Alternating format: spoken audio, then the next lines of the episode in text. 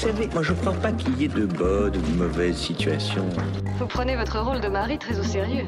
J'adore respirer l'odeur du napalm le matin. Oh, mais tu dînes en cravate maintenant? Je pense que quand on mettra les cons sur orbite, t'as pas fini de tourner. Vers l'infini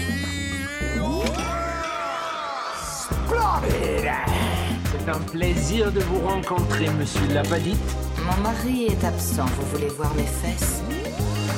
Et ensuite je vous roulerai une pelle. Bonsoir, bienvenue à tous et à toutes dans un nouvel épisode du podcast de Cinématrack. N'essayez pas de régler la molette sur votre radio, vous ne vous trompez pas, ce n'est pas la voix de Mehdi. Cette fois-ci, de manière exceptionnelle, c'est Renaud qui anime le podcast, avec un invité que vous connaissez peut-être puisqu'il est déjà venu une fois, Corentin. Hey. Corentin, euh, qui est donc euh, projectionniste dans un cinéma parisien, mais également euh, journaliste culturel pour Comics Blog et First Print, C'est ça. et qui est avec nous pour parler notamment d'un film qui est dans le thème euh, de- du journalisme. Euh, on salue quand même euh, Océane qui devait être avec nous et qui finalement ne- n'est pas là, donc la, la maman du podcast Lemon Adaptation Club, qu'on salue. On la salue. Voilà. Salut Océane. on va commencer, comme toujours, par euh, l'actualité. On va vous parler de donc, euh, quelques nouvelles et en discuter un petit peu. Et on a décidé ensemble euh, de se consacrer à tout ce qui tourne autour des Césars. Pas du tout. Non, l'autre, c'est la version, tu sais, où ils parlent en anglais Voilà. et ils se remettent des statuettes. C'est pour des films qui sont parfois un peu meilleurs, parfois pas. Voilà. Et donc ça s'appelle les Oscars. Ah, Voilà. on en a parlé.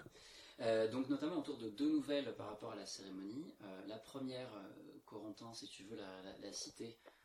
Oui, euh, bah en fait c'est tout bête. C'est une partie des, statuettes qui sont remises chaque année n'auront pas lieu cette fois euh, face caméra puisque la cérémonie qui se tiendra du coup euh, tout bientôt aura une heure de, contenu qui ne sera pas filmé, qui ne sera pas diffusé en direct pour centraliser une partie des catégories techniques notamment et des courts métrages euh, parce que le responsable de l'organisation, enfin de l'académie, considère que c'est pas le contenu le plus télévisuel, le plus facile à vendre au grand public.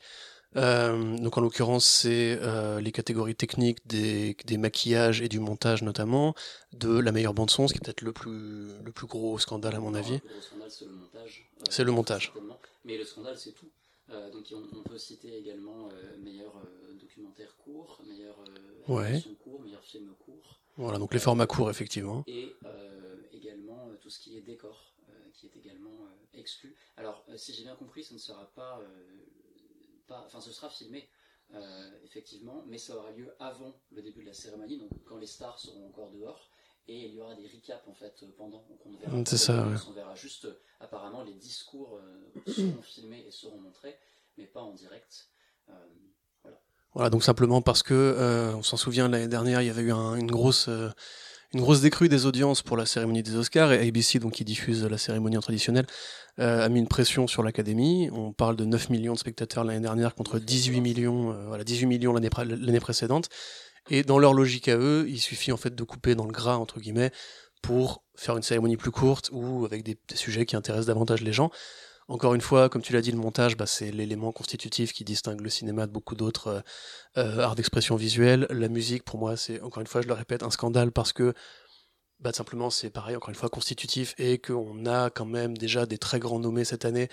Euh, D'une manière générale, on a une très bonne musique de film aussi sur les grosses productions en ce moment, je trouve. Euh, pour les formats courts, on va dire que ça peut davantage se défendre, entre guillemets, même si c'est évidemment, comment dirais-je, hiérarchique ou pyramidal, méprisant pour les gens qui travaillent dans le cours.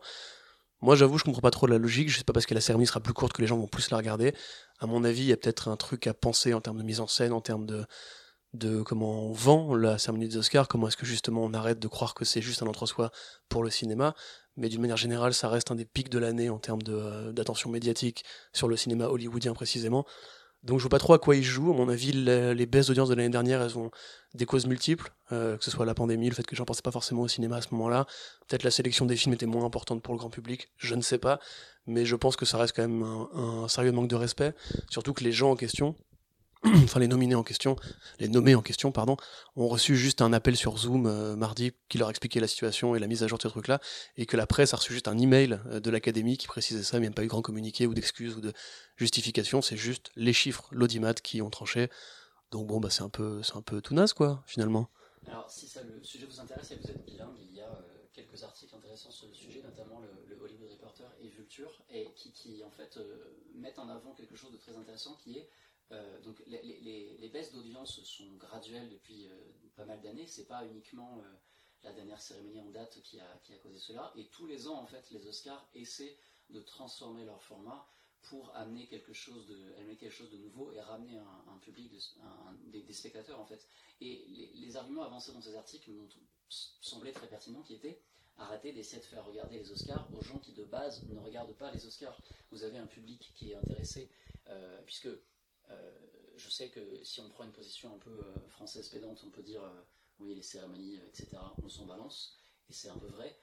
Euh, ceci étant dit, c'est un moment important pour le, le cinéma qui fait beaucoup discuter. D'ailleurs, ces articles mentionnaient aussi que ce n'est pas juste le moment de la diffusion qui est important, mais les interactions qui ont lieu après, Euh, à la fois en termes d'images qui peuvent devenir virales d'une certaine manière sur les réseaux, mais également de discussions que, que cela peut engendrer euh, dans, dans les, dans les jours et les semaines qui suivent. Et puis aussi une évolution naturelle des formats, les gens regardent de moins en moins la télévision.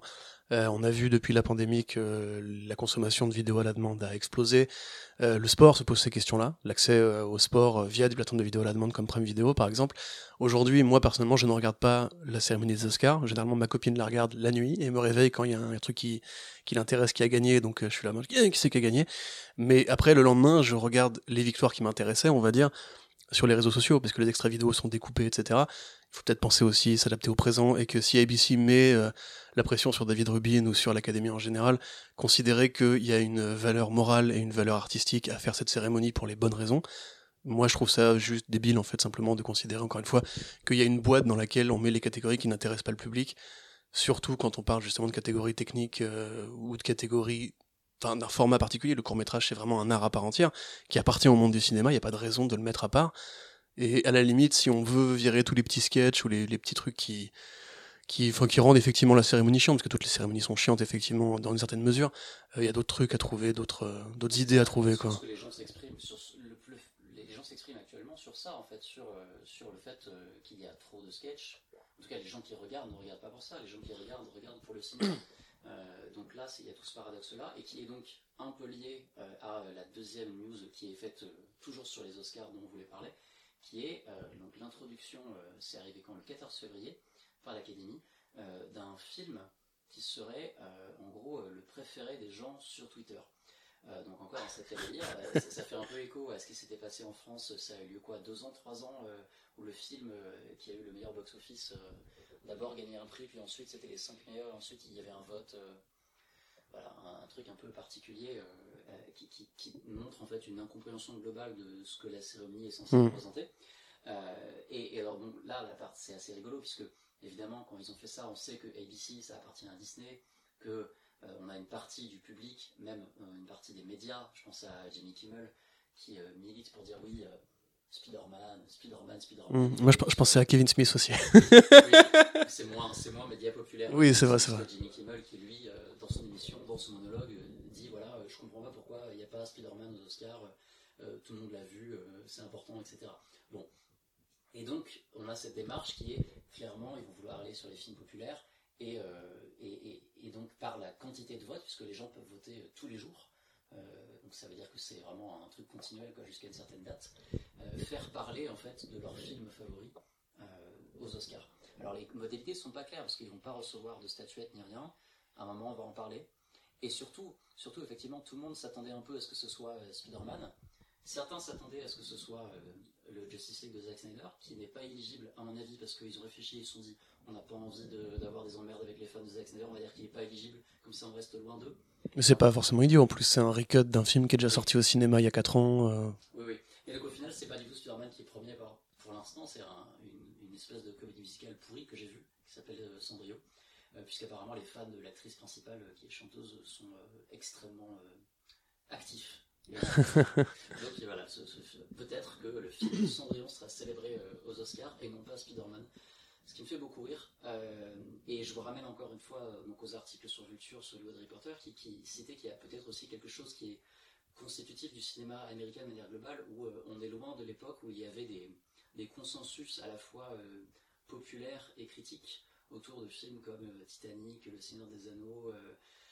cette période-là en fait est révolue et il y a un, un écart entre des films qui paraissent prout-prout prétentieux que nous on a tendance à voir comme déjà trop mainstream de notre point de vue de français euh, cinéphile relou et qui pour un public américain qui ne serait pas intéressé dans les Oscars serait voilà pas assez populaire. Oui, mais puis, enfin, je suis d'accord avec ce que tu dis. Après, à mon avis, c'est même plus grave que ça. En fait, c'est. On avait déjà parlé quand on avait fait le podcast la dernière fois sur l'état de la situation des salles par rapport au marché de la vidéo à la demande, où j'avais eu l'occasion d'exprimer mes griefs contre euh, Disney, hein, on va dire le- l'empire soviétique euh, d'Amérique du Nord. Euh, le fait est qu'il y a quand même un- une, norme entre guillemets de production chez eux et Marvel Studios rentre dans cette norme évidemment. Ce qui ne veut pas dire que tous les films Disney sont les mêmes films ou se ressemblent nécessairement, mais parce que tu dis ça sur internet, évidemment les gens vont être les premiers à réagir et à dire que non, c'est pas vrai, etc. Là, je sais plus si c'était Coppola qui avait dit, qui avait dit récemment justement que tous les films Marvel étaient le même film sous différents titres. Et on voyait dans les commentaires de ce genre de prise de position qu'il y a un public très militant qui est là pour dire que pas du tout, que Shang-Chi est différent de No Way Home, etc. C'est quand même trop rigolo. Oui, non, mais moi ça me fatigue un peu en fait. C'est tu vends de la merde aux gens, et enfin, pardon, tu vends un produit de consommation de masse et les gens confondent ça. D'accord, super, c'est génial. Non, mais en plus, je pense pas que Marvel soit de la merde. Par contre, je pense que si on considère ça une allégorie alimentaire, on va dire Marvel, c'est un peu la grande chaîne de fast-food, et on sait très bien que euh, c'est très bien les fast-food. Moi, j'aime bien de temps en temps un petit euh, burger et tout. Par contre, si je veux de la vraie bonne bouffe, je vais pas aller chez McDo, tu vois.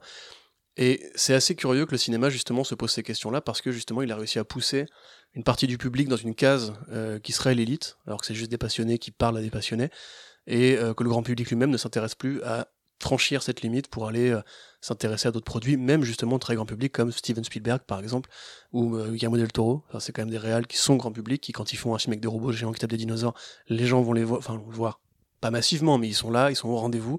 Quand ils font Hellboy, les gens sont là, sont au rendez-vous. Quand ils font, euh, je sais pas moi, des aliens qui attaquent la Terre ou Indiana Jones qui remet son chapeau, les gens seront là encore au rendez-vous.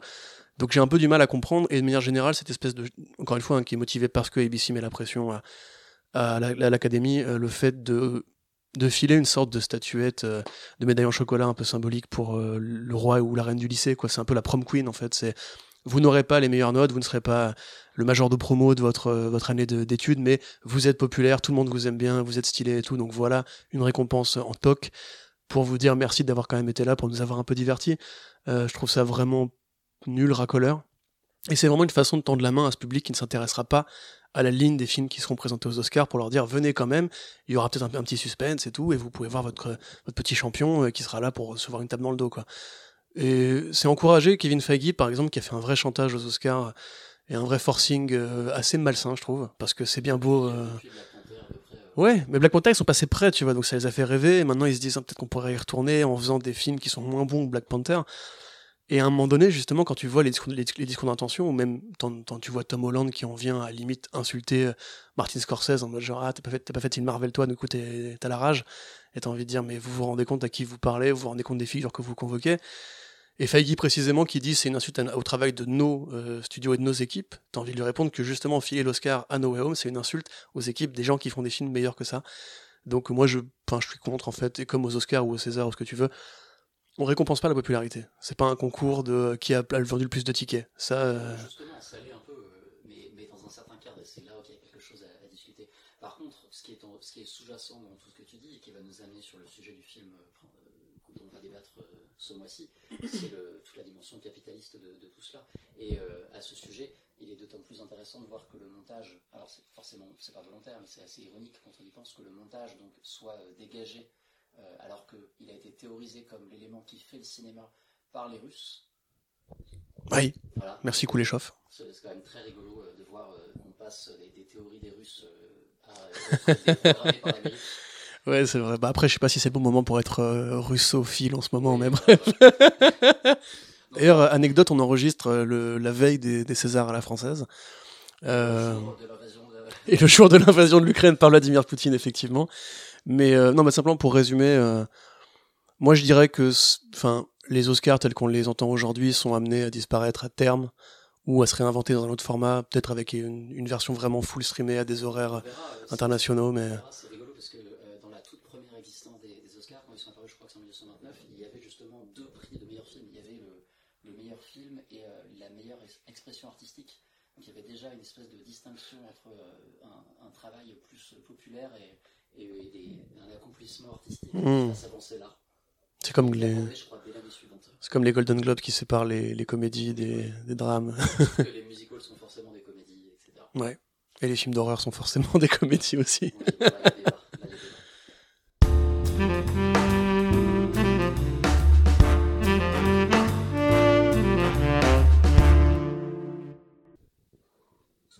passer, euh, maintenant qu'on a discuté de l'actualité, euh, au film qui nous fait débat ce mois-ci, à savoir Enquête sur un scandale d'État de Thierry de Peretti, qu'on connaît pour euh, Une vie violente, qui, a, qui est sorti il y a quelques années. Je présente le film rapidement, si ça te convient, Corentin. Non. Donc, ça te convient pas Non, je suis pas d'accord. Allez, salut, merci beaucoup pour l'invite, Renaud. Le thé était génial. Vas-y, continue. Donc, Enquête sur un scandale d'État s'est inspiré d'un article de Libération du même nom, d'un livre et d'une investigation journalistique. Et cela raconte comment un ancien infiltré des STUPS tente de faire tomber un haut gradé de la police française. La raison, c'est que la police serait soupçonnée de laisser entrer des dizaines de tonnes de cannabis en France sous l'impulsion de un certain Jacques Billard et avec la collaboration des plus gros trafiquants européens. L'affaire et le film commencent en 2015 et se poursuivent jusqu'à aujourd'hui. Devant la caméra de Thierry de Peretti, qui fait donc son grand retour après le succès d'une vie violente, mais loin de la Corse cette fois, on a donc le journaliste Stéphane Wiener qui est interprété par Pio Marmaille, l'ancien infiltré Hubert Antoine par Roche Dizem et le flic Jacques Billard par Vincent Landon. À noter que si c'est une affaire euh, réelle et très récente, tous les noms ont été changés par rapport à la réalité. Euh, et, et vu que nous allons parler du film, on restera donc sur les, sur les noms du film. On va commencer très simplement. Corentin, qu'en as-tu pensé Bah, j'ai trouvé ça euh, surprenant. C'est vrai que quand tu m'as proposé de faire cette émission, euh, moi qui c'est un, un peu de retard, j'ai accumulé beaucoup de, de retard parce que la vie, le travail, etc. font que j'ai pas le temps d'aller voir tout ce qui sort en ce moment. Euh, j'avais pas consommé, on va dire, de d'œuvres vraiment françaises de genre comme ça. J'avais vu une vie violente. j'ai eu la chance même de le projeter à mon cinéma, l'archipel, 10e arrondissement de Paris. Euh, et j'avais trouvé ça pas mal. Il y avait un vrai effort de mise en scène et un, pareil, une façon très différente d'approcher, je pense, euh, ce qu'on pourrait considérer comme une histoire de genre, entre guillemets. Là, quelque part, c'est aussi une sorte de film de genre, à sa façon, euh, sur un scandale politique, oui, sur un, une affaire policière, une affaire de corruption, une, euh, un sujet qui touche aux drogues, au passage de douane, et qui interroge un petit peu justement les ombres de ce que serait, entre guillemets, le grand banditisme moderne et ses liens avec à la fois la police, aussi le pouvoir politique. Donc c'est forcément des sujets qui, moi, m'intéressent. J'ai pas forcément eu ce que j'attendais en allant voir le film, c'est-à-dire que je m'attendais vraiment à ce que ce soit plus une sorte de les hommes du président à la française, et ça en emprunte des éléments parce que ça reste une référence matricielle pour les films politiques, euh, enfin les films de scandale politique en général, et les enquêtes journalistiques sur la politique en général. Et finalement, en fait, j'ai eu un film qui était beaucoup plus humain et beaucoup plus euh, minimaliste, on va dire, tout en étant un vrai travail de mise en scène très intéressant. J'ai trouvé ça assez... Enfin voilà, il y a des pistes qui sont prises que je ne comprends pas forcément. Euh, par contre, c'est très bien filmé. J'aime beaucoup la- l'habillage qui a été fait autour. Le, le choix du ratio, par exemple, c'est un ratio très resserré. Je crois que c'est du 1,37. Euh, Euh, Oui, c'est pas du 4 tiers, effectivement, mais on n'est pas loin de. On n'est pas loin de. C'est pas du, du 1,33. Je l'avais noté quelque part. Euh, le 1,33 c'est du 4 tiers du coup, mais euh, C'est du 1,33. ouais, ok, 1,30 bah, du coup c'est le 4 tiers télévisuel de quand on était petit, rappelez-vous. Exactement 4 tiers, il me semble. C'est. c'est- 4 tiers c'est l'équivalent, bah, on va pas parler de, bref, peu importe, c'est du 1,33 pour 1, donc un ratio qui généralement justement imite les normes de la série télé, enfin, de la télévision, ce qui a peut-être un sens euh, proportionnellement à ce que dit le film et à son côté un peu euh, sulfureux. Moi, je pense que c'est pour cacher des choses. Ouais. Puisque le film, tel que tu le dis, par rapport à ce que tes attentes, ma, ma question, la question que j'allais te poser, c'est effectivement, tu t'attendais peut-être à apprendre des choses, à découvrir des informations, et au final, au fur et à mesure dans le film, j'ai l'impression qu'on est de plus en plus perdu. Et complètement. C'est Vraiment difficile à suivre. Mais c'est un film qui parle moins de l'affaire euh, l'affaire Jacques Billard entre guillemets, c'est euh, François Thierry, je crois, le, vrai monsieur. Ouais, c'est ça. Euh, qui entre guillemets, voilà, enfin, on pose, on, même pas, on donne pas vraiment une réponse par rapport à ce qui s'est vraiment passé. C'est plus un film qui parle de l'enquête journalistique et du rapport aux sources, c'est-à-dire jusqu'à quel point tu peux faire confiance à une source qui vient t'apporter une affaire comme ça. Le, dialogue entre l'envie de publier quelque chose qui soit un événement, une actualité qui pourrait évoquer un problème, le carriérisme aussi journalistique qui s'empare d'une affaire et on transforme entre guillemets après en un truc plus requis compatible, on va dire, et euh, à la fin n'est pas vraiment donné de réponse claire sur euh, qui avait raison, qui avait tort, qu'est-ce qui s'est vraiment passé. Et tout se passe en coulisses, à l'ombre d'une amitié entre deux hommes qui ont deux objectifs très différents. L'un dans une sorte de combat assez euh, très personnel parce qu'il y a des événements privés qui font qu'il a besoin d'aller quelque part. Ouais. Moi je disais, moi Hubert, et euh, entre le journaliste qui, entre guillemets, pour lui, ce n'est qu'une affaire importante, hein, qui peut euh, faire évoluer sa carrière, et il a une vocation euh, d'informer, il a envie d'y aller, mais il veut pas qu'on sorte du sujet, il veut pas qu'on aille trop loin, il veut pas qu'on fasse tomber la machine, il a vraiment par contre un, un rapport très très amical, très très intime avec avec Hubert. Et ça, je trouvais ça justement que c'était le cœur du film en fait. C'est ça qui est plus intéressant que limite l'enquête qui, en termes de film d'enquête à proprement dit, ou en, termes de polar en fait, hein, ne prend pas exactement la direction que, j'attendais. Comme tu dis, voilà, j'ai pas les réponses que je voulais, j'ai pas, pas le processus d'une enquête découpée, euh, comme justement Les Hommes du Président, quand même The Post quelque part, même si c'est pareil, c'est un peu un film très différent, mais bah voilà, du coup je parle beaucoup, mais excuse-moi si t'avais besoin d'interrompre. Très bien. Euh, alors justement, en fait, sur cette démarche, je pense que c'est volontaire de la part de Thierry de, de Peretti. Je vais ajouter ici quand même que moi j'avais eu le film au Club 300. Euh, qui nous avait gracieusement invités, donc en présence du, du réalisateur, de, de l'acteur principal Pierre Marmaille, et également du journaliste, euh, le vrai journaliste, qui, euh, qui, pouvait également répondre aux questions. Euh, et, et, donc dans cette démarche, déjà, donc le 4 tiers, euh, qui n'est pas exactement un 4 tiers, mais qui est... Voilà, qui, qui, un 33 pour 1. Voilà, un 33 pour 1. 4 tiers, c'est la télévision, monsieur. Voilà. A, a, en fait une, est très étroit, et il faut ici ajouter qu'en termes de mise en scène, il y a, je crois, 157 séquences dans le film, et 143 sont des plans séquences. Et en fait, ce sont soit des plans séquences fixes avec une caméra assez éloignée, où on, on, va juste distinguer les silhouettes des personnages, ou bien vraiment les voir très bien, mais en tout cas, on est toujours assez loin. Et soit donc c'est fixe, soit la caméra pivote.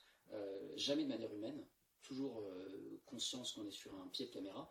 Donc il n'y a jamais d'effet de réel, euh, mais plus un effet de théâtre. Ouais. on n'a pas de tour à 360 degrés, on a vraiment un basculement de gauche vers la droite dans une distance assez réduite. Autrement dit, on ne peut pas toujours tout voir. Euh, et ça, informe bien en fait toute cette opacité du discours, puisque euh, effectivement on voudrait en apprendre sur cette affaire, on voudrait connaître le scandale, et au fur et à mesure qu'on avance, on en apprend de moins en moins, on est de plus en plus euh, assommé par les informations, et on se raccroche, comme tu le dis, à, ces vies humaines. Et également, moi, quelque chose qui m'a semblé très très fort, qui est en fait justement le vertige de découvrir des secrets d'État. Euh, et, de, et de, en fait, de tirer sur un fil. Ouais. et, et d'arriver à un point en fait s'il continue à tirer tu sais pas ce qui arrive et tu, tu perds pied. Et le film m'a fait cette impression là en fait. J'ai eu l'impression de perdre pied au point où euh, ça m'a surpris à, à, à, la fin puisqu'on demandait au journaliste si lui en fait s'il faisait confiance à tout ce que lui avait dit son indique puisque dans le film par moment on se dit là quand même il va douter. Quand il commence à lui parler de oui euh, clairement euh, Jacques Villard il a fait tuer des gens et tout on se dit peut-être que Pierre Marmaille va douter ici et le journaliste, le vrai, nous disait à aucun moment, s'il, doutait, en fait, il pouvait euh, publier son, article, euh, publier le livre, etc. Il était obligé d'être sûr à 100% de sa source. Mais le film ne suit pas forcément ce parti-là. Il, inst, il instille quand même un, certain doute chez le spectateur que je trouve assez intéressant, notamment pour le rapprocher de tout ce qui est du domaine de la conspiration. Euh, puisque je trouve que dans ce genre de film, on arrive très très vite en fait dans, des, dans, ces zones dans ces zones d'ombre là où on ne sait plus en fait euh, si on peut vraiment, vraiment faire confiance à ce qui nous est présenté. Et on se demande est-ce que euh, est-ce qu'on n'est pas en train de s'enfoncer dans des choses euh, qui seraient qui seraient pas nettes qui seraient pas claires mais en plus c'est fait de manière enfin c'est fait par par note parce que précisément le, sujet du doute ou l'éventuelle circonspection qu'on peut nous ressentir face à ce type qui, se te déballe tout alors après aujourd'hui c'est vrai qu'on est sensibilisé à l'idée qu'en fait le monde est beaucoup plus bizarre et beaucoup plus euh, malsain qu'on ne le penserait. Là, on parle, par, enfin tout à l'heure on parlait de Vladimir Poutine.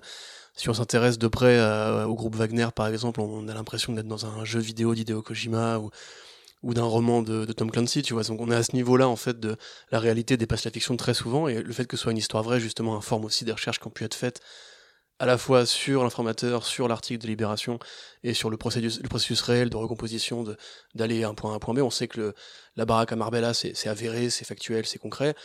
Après, les liens de ce qu'évoquent par exemple les autorités locales sur la corruption entre l'Afrique du Nord, l'Espagne, les réseaux français, la police, etc., c'est relativement crédible. Par contre, quand on part justement d'un milieu qui nous est beaucoup plus étranger qu'est l'Amérique du Sud, où on évoque justement les cartels, euh, les liens avec les grands trafiquants, et ce, ce Roche Dizem qui fait très bonhomme en fait, qui fait très français, qui fait très qui fait très Benalla quelque part, qui fait très justement en fait ce, ce, ce monsieur très normal qu'on croirait avoir déjà vu à la buvette et qui apparaît en fait dans un contexte euh, extrêmement ombrageux, extrêmement ténébreux et qui ne ressemble pas, ne ressemble pas à James Bond en fait, qui ne ressemble pas à, un vilain de fiction ou à un informateur de fiction.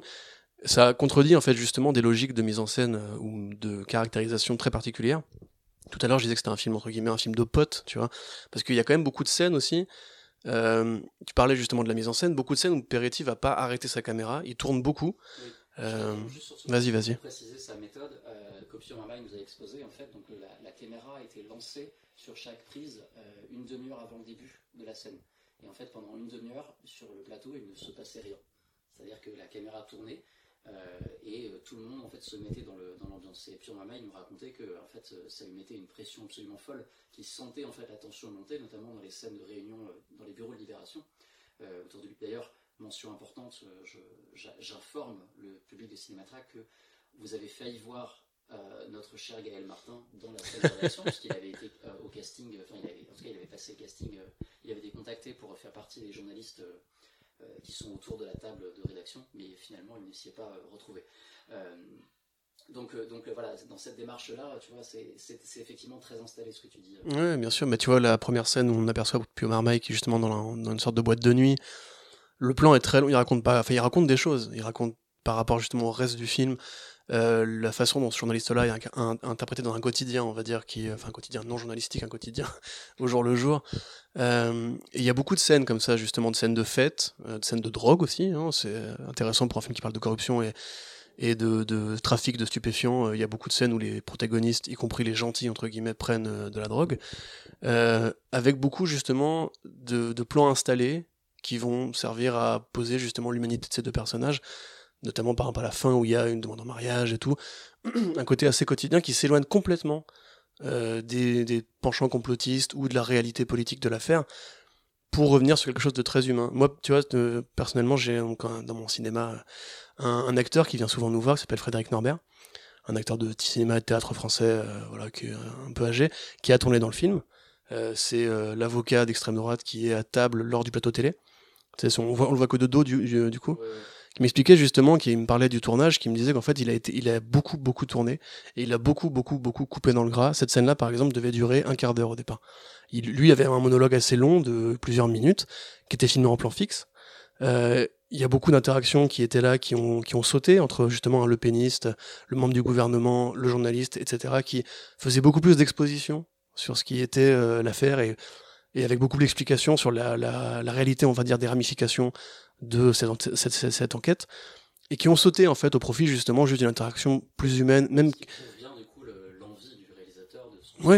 choses. et même quelque part assez manichéenne, parce que le ministre du gouvernement fait la langue de bois, lui donne son point de vue journaliste- journalistique, c'est-à-dire j'ai fait mon travail puis vos gueules, et euh, une figure caricaturale en fait de l'extrême droite et, et de l'opposition euh, aux enquêtes sur la police, et là entre guillemets en arrière-plan pour expliquer pourquoi cette enquête-là n'aurait pas vocation. Enfin, en fait, c'est un portrait assez français en fait de l'actualité euh, et de la réalité médiatique.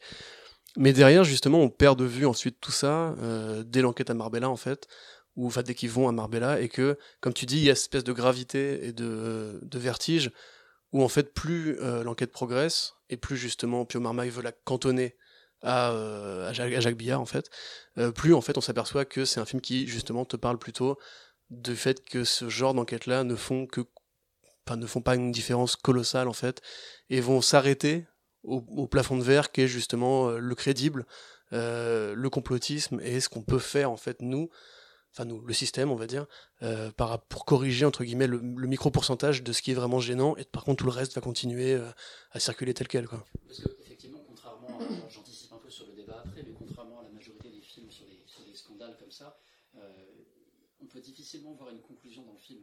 C'est- dû au fait du, au- du processus en fait de Thierry Peretti, puisque le tournage a continué alors que l'affaire euh, avait encore lieu. Donc, no- notamment, il y a toute une longue partie euh, de procès euh, entre du coup la, la rédaction de Libération et le, et le, le- le- le policier. Mm, Tout en plan séquence aussi. hein. Exactement, voilà, qui en fait a eu lieu, a commencé alors que le tournage avait lui-même déjà commencé. Et donc ce sont des séquences qui ont été intégrées pendant le tournage et qui, sont euh, des retranscriptions euh, au mot près de ce qui s'est dit euh, dans ces, espèces-là. Donc là, il y a un espèce de rapport au réel qui est super spécial, parce que c'est très théâtral, on l'a dit, hein. d'ailleurs on n'a pas mentionné, mais la personne à la caméra, derrière la caméra et à la lumière, c'est Claire Maton, vraiment une des grandes chefs opératrices de ces dernières années, ce- ces dix dernières années en France, qui s'est évidemment illustrée auprès de, de Céline entre autres.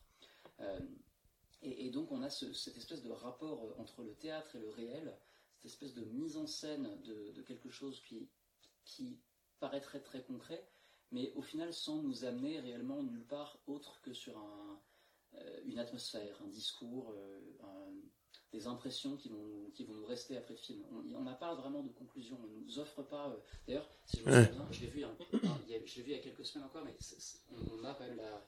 On termine sur la voiture euh, dans la nuit de. Oui, oui, oui. Ça, Qui, bah justement, c'est, euh, on suppose qu'il va, on nous explique qu'il est, enfin, c'est, un spoiler peut-être, je ne sais pas. Bah, pour, pour le coup, là, c'est arrivé à la vraie personne. Quoi. Oui, ben voilà, donc le, le monsieur en question euh, meurt d'un cancer, a priori. Et en fait, le dernier plan revient. Alors, soit il a, il a maquillé sa mort, c'est pas du tout expliqué, soit c'est un plan flashback où on le voit en fait sur une terrasse euh, dans ce qu'on imaginait de soit euh, Marseille, soit euh, l'Algérie. Et il descend justement euh, de son bâtiment, il monte dans une bagnole avec un convoi et il disparaît dans, dans l'horizon. euh. C'est très bien éclairé, d'ailleurs, cette scène aussi. Peu importe que ce soit un flashback ou pas, puisque en soi, en, en termes filmiques, le fait de nous dire il est mort et juste après de nous le montrer euh, amène énormément de choses. Oui, bien sûr. Bah, c'est encore une fois ce que je disais. C'est le son combat à lui pour pour démêler ce- cette grande boule de laine n'est pas du tout fini. Et en fait, quelque part, son fantôme entre guillemets pose la question au film qu'est-ce qui a changé en fait après cette enquête-là, après cette affaire-là. En tout cas, c'est comme ça que moi je le vois. Et juste, je voulais revenir sur un truc que tu as dit, effectivement. Euh, pour préparer cette émission, j'ai regardé quelques films de scandales politiques ou de scandales d'État ou de scandales en général et des films d'enquête journalistique. Euh, la façon dont les Américains en fait procèdent, ou les Américains, le cinéma hollywoodien en général, c'est qu'ils ont tendance à poser une sorte de caution morale, surtout pour les biopics qui se finissent généralement par l'en- l'encart qu'on connaît, hein, euh, où on t'explique, voilà, dans la vraie vie ce qui s'est passé, machin est mort à tel âge de machin, etc. Pour te remettre, en fait, toi qui sors par la porte du cinéma, dans ta réalité, que tu, tu, in- tu intègres ce que tu as vu à une sorte de, feuilleton, entre guillemets, euh, réaliste, alors que le cinéma en général de ces affaires-là est très rarement réaliste, il est forcément bardé d'interprétation, de surinterprétation, de romantisation, etc. Euh, dans, à la fin des Hommes du Président, par exemple, justement, ça se termine sur un plan de euh, la télévision où Richard Nixon prête serment pour devenir président. Et on voit, on voit dans le fond les deux journalistes qui, Woodward et Bernstein, je crois, qui viennent de mener l'enquête et qui sont encore au travail, entre guillemets. C'est vrai, que c'est. Alors, le revoir ce film après avoir découvert le grand détournement. Bon, à moi, j'ai pas grandi avec ce film-là, je l'ai vu quand j'avais 17-18 ans et j'avais pas revu Les Hommes du Président depuis. C'est vrai que c'est c'est comme voir Scary Movie après, enfin, voir Scream après avoir vu Scary Movie. Du coup, t'as envie qu'ils disent des conneries tout le temps, mais ils le font pas. Mais donc, le film se termine là-dessus, de la même façon que The Post se termine par, justement, de la même façon le Watergate, hein, Euh, le monsieur qui ouvre les portes et qui cherche justement les, les espions dans le Watergate. Euh, le film Vice aussi quelque part qu'une sorte de point de vue sur une politique euh, contemporaine qui se termine par le discours de Christian Bale qui t'explique pourquoi Dick Cheney fait ce qu'il a fait etc on a besoin en fait d'une sorte de coup de massue euh, qui remette la réalité dans une perspective on va dire et qui te dise en fait ce qui s'est passé ce qui va se passer et que le grand feuilleton historique enfin ce film raconte le grand feuilleton historique en fait le grand roman national de la politique des médias etc et le quatrième pouvoir et tout. Là c'est pas du tout le cas. On finit vraiment comme tu dis sur du théâtre. C'est une conclusion qui est juste de la mise en scène, enfin juste de, de, de, l'actorat en fait, on va dire. Il n'y a, a, pas vraiment de, de ouais, on se tape dans le dos et tout. Et l'avant-dernière scène qui est donc la, la fusillade à Marseille, une affaire de plus entre guillemets. Les journalistes eux-mêmes te disent en fait que on a transformé l'ancien office en euh, un autre truc avec un nom assez rigolo. L'OCRTIS qui a été remplacé, remplacé par l'OFAST. Oui, c'est ça, l'OFAST, ouais, c'est ça, un truc comme ça.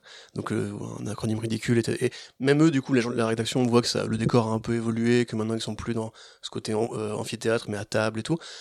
Mais à part ça, voilà, enfin, le, personnel autour de la, la table reste le même. Euh, c'est juste, voilà, l'affaire suivante. Voilà, le, le, jour se lève sur la France. Nous autres journalistes faisons encore une fois notre travail, on couvre l'actualité et tout ce qui s'est passé avant, à l'exception justement de la démission de Billard qui est à peine, à peine évoquée en fait. Euh, voilà, en fait, il n'y a pas vraiment de. C'était une affaire parmi tant d'autres. Et les, enfin, ça donne presque une sorte de goût un peu amer dans la bouche euh, qui dit justement qu'en fait le monde secret, le monde noir derrière les, rideaux, continue d'évoluer et peut-être que c'est le but après, hein, je ne sais pas. Oui. C'est déjà moins manipulateur en fait, euh, justement. Ce que tu as dit fait penser à, une discussion que j'ai eue avec ma mère et mon père il y a quelques jours au sujet des messages qui apparaissent à la fin des films, puisque effectivement il n'y en a pas dans celui-ci, mais il y a aussi autre chose et il n'y a pas de message au début. On n'a pas la mention ce film est basé sur des faits réels ou s'inspire de faits réels, comme on a assez souvent. Et c'était volontaire de la part du réalisateur justement de ne pas enfermer le spectateur dans ce socle-là. Euh, donc effectivement, on n'a pas ce rappel au réel. Euh, la comparaison est intéressante avec un autre film euh, qui est aussi en partie un film à scandale d'État récent, qui est évidemment Bac Nord, qui lui commence par un carton qui dit qu'il est en partie inspiré du réel, sauf que il s'inspire d'une affaire qui, euh, qu'il prend sous un axe très précis, etc., qui n'était pas, résolu, qui n'était pas résolu, résolu au moment où le, le, film, le film est tourné. Et à la fin du film, il y a effectivement ces cartons. Et donc ma mère me disait justement il y a deux jours, parce qu'elle a, elle a regardé à la télé euh, avec mon père, elle me disait que elle, ça l'a beaucoup dérangé d'avoir les cartons à la fin, parce que d'un seul coup, elle est projetée en dehors de la fiction, et on dit ah oui, ça, ce sont des vrais gens. Euh, et, pour elle, elle dit ça comme une vraie trahison. Mais c'est super intéressant parce que va, on va pas faire un hors sujet sur Bac mais la réception du film au sein de certaines élites ou classes politiques ou même au sein de certains syndicats de police, euh, dans la façon qu'elle a justement en fait de tricher avec la réalité, puisque certes c'est basé sur une histoire vraie, mais le point de vue que ça adopte sur la police est quand même très particulier, très orienté. On l'a fait le reproche euh, au réalisateur dès la sortie du film, des cannes, etc. Et à l'inverse, justement, le, le, personnel technique, fait, enfin, la production, etc., c'est toujours distancé de ce rapport au réel, alors qu'il est assumé dans la construction du film. Euh, D'ailleurs, il y avait le, le, truc comme quoi les cartons ont été rajoutés, euh, voilà. Parce que le carton, euh, justement, dit au début que c'est en partie inspiré du réel, tu vois. Voilà, mais. a quand même les cartons à la fin qui disent voilà ce qu'ils sont devenus. Et ça pose justement la question de quel rapport le, le public militant, on va dire, entretient avec le cinéma. Moi, tu vois, par exemple, je suis un, je suis un complotiste, un complotiste d'extrême gauche quelque part, tu vois. Moi, je crois vraiment qu'il y a effectivement, pas un état profond, mais qu'effectivement, il y a des, des réseaux de corruption très importants qui existent, que euh, les, liens sont beaucoup plus ténus qu'on qu ne veut le croire à plein de niveaux. Mais quand je vois ce film-là, précisément, je me sens pas convaincu par ce qu'on me raconte en tant que film politique. C'est-à-dire que je me sens plus convaincu par justement une œuvre de fiction, euh, dans ce qu'elle a de, de, mise en scène, dans ce qu'elle a de, de, de jeu d'acteur, dans ce qu'elle a d'éclairage, c'est très, très bien éclairé. Euh, par contre, j'ai l'impression justement qu'il y a une envie en fait de ne pas tomber dans ce piège-là, de d'expliquer qu'en fait la réalité serait euh, exactement ce que le film va te montrer. Et ce qui est plus louable à la fois, mais ce qui peut effectivement être plus frustrant, on va dire, si t'es partisan de ce genre de, de truc-là, tu vois. Et donc si on conclut sur le film de Peretti, de deux Peretti d'ailleurs, parce qu'il y a un, un deux, de deux. Voilà, de deux. Si on conclut en deux deux, euh, on recommande, c'est bien. On recommande carrément, ouais. Bah euh, bon après, euh, comment dirais-je Je pense que Peretti, enfin deux Peretti, euh, c'est un mec qu'il faut suivre de toute façon. Moi, c'est vrai que ça fait que deux films de lui que je vois et que je trouve très intéressant. J'aimerais bien voir par contre une version, euh, comment dirais-je, dérochée du film pour voir tout ce qu'il n'a pas gardé. Euh, c'est ça. Je veux la Snyder Cut, la Snyder Cut de Peretti avec des, des Amazones qui font ah, mais euh, je sais pas pourquoi. Mais non, j'aimerais bien voir en fait ce qui ce qu'il a tranché justement pour essayer de valider ou pas ce point de vue euh, sur la neutralité thématique ou euh, réaliste du film. Par contre, oui, c'est, moi j'ai vraiment bien aimé euh, ce truc-là. Maintenant, je ne suis pas un expert dans le, les modalités contemporaines du cinéma français, mais en tant que, en tant qu'objet cinématographique, c'est un très bon objet. Euh... Je pense pas qu'il fasse tant montrer que ça. Non.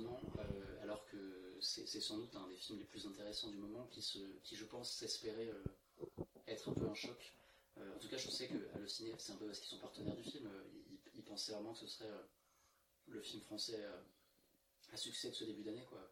Et j'ai pas l'impression que ce soit le cas. Après, bon, aucun film n'est un succès en ce moment si c'est pas Spider-Man, mais c'est, c'est le cas. Ou un film Netflix. Oui. mais voilà, en tout cas, nous, on, on recommande vivement. Et, et, si vous souhaitez développer la discussion, réagir à ce que vous avez entendu ici, n'hésitez pas, interpellez-nous dans la rue. Oui. Sur le site, bien sûr. Eh, c'est Renault de Cinématrack, putain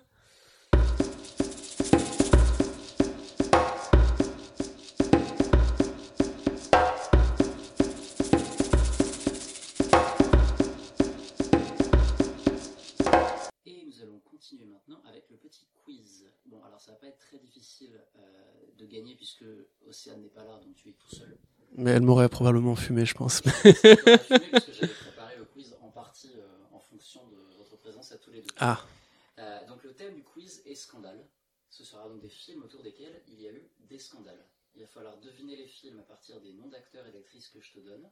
Et une fois que tu as deviné le film, trouver pourquoi il y a un scandale autour du film. Ok, waouh.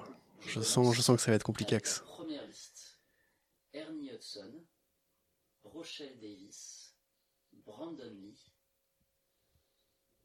Euh, alors là, je t'avoue, je ne sais pas. Hudson, Rochelle Davis, Brandon Lee. Brandon Lee. Ah, c'est le film sur euh, la vie de Bruce Lee? Ah non, The Crow Oui. Ah oui, d'accord, oui.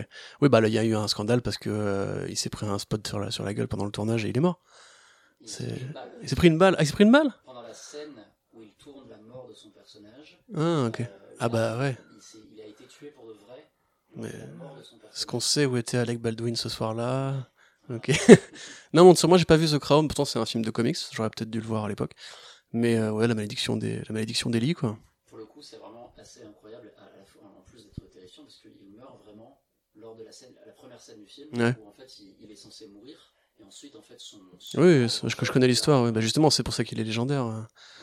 Mais c'est, je savais pas qu'il y avait Ernie Hudson de Ghostbusters. Je ne sais pas, je ne sais pas, en fait, je- les noms sont dans l'ordre des moins connus vers les plus connus. ok. Pour, euh, Bah, je connais plus lui que Brandon Lee, paradoxalement, parce que j'y joue le directeur de prison dans Oz aussi. Donc, euh. On enchaîne avec un deuxième film, Ouais. Leslie Odom Jr., oh là là là. Notaro, Oh. Kate Hudson, Juliette Lewis, Ben Schwartz, Maddie Ziegler. Film qui, je pense que l'aurait eu. Alors, Ben, ouais, ben Schwartz, c'est Jean Ralphio. Euh, Un film réalisé récemment par une chanteuse. pff, alors là, mon gars, tu vas, Océane, si tu m'écoutes, envoie-moi par la pensée la réponse. et- Non, ça vient pas. C'est une musique, le film de Sia, Ok. qui a fait scandale pour sa représentation très gênante de l'autisme. D'accord, ok. Bah, je, putain, j'ai même pas vu passer, pas passer le scandale. La suivante, tu l'auras peut-être, je pense. Joe Morton, Amber Heard, Harry Lennox, Billy Crudup. Ouais, alors ça, effectivement, c'est possible que je l'ai. Euh, attends, redis-moi Joe Morton, Harry Lennox, Billy Crudup, Amber Heard? Billy Crudup. Ray Fisher. Justice League? Oui. Ah, il a fait scandale. Justice League? Je savais pas. À peine. Non, non, non. De quoi il s'agit? Trop. Oui, oui, oui.